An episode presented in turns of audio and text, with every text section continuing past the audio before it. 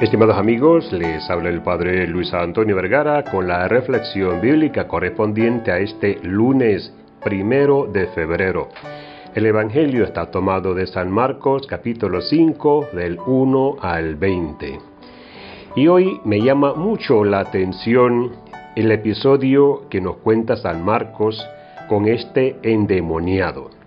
Hay muchos detalles que simbolizan el poder del mal como un enfermo poseído por el demonio y que habita entre tumbas.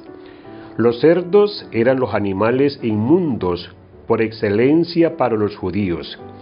Seguramente el relato quiere resaltar que Jesús es el dominador del poder del mal.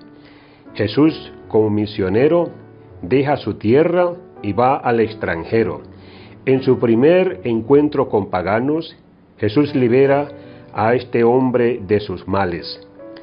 Es curioso el final de los espíritus inmundos que entran en los cerdos y tirándose de lo alto del alcantilado terminan ahogándose.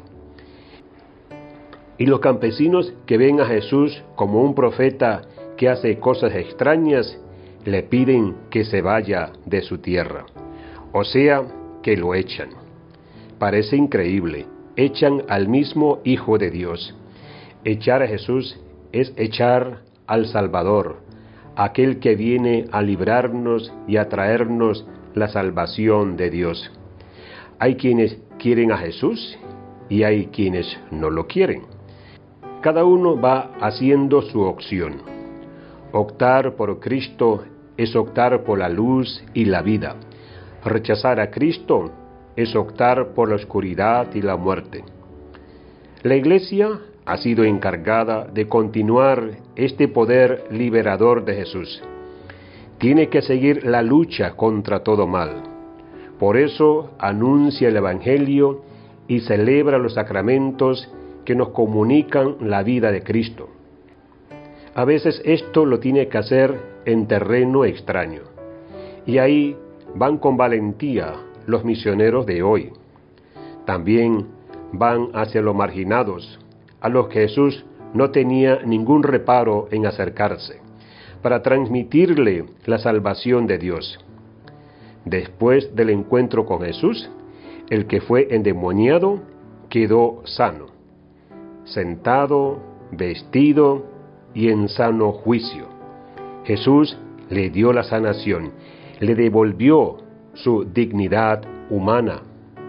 Todos necesitamos ser liberados de los malos espíritus que pueden ser orgullo, sensualidad, ambición, envidia, egoísmo, violencia, intolerancia, avaricia, miedo.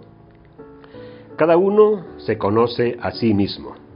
Y si tenemos algo de esto, tenemos que acudir con confianza a Jesús. Él quiere liberarnos de todo mal que nos aflige. Por supuesto, si lo dejamos que actúe en nosotros.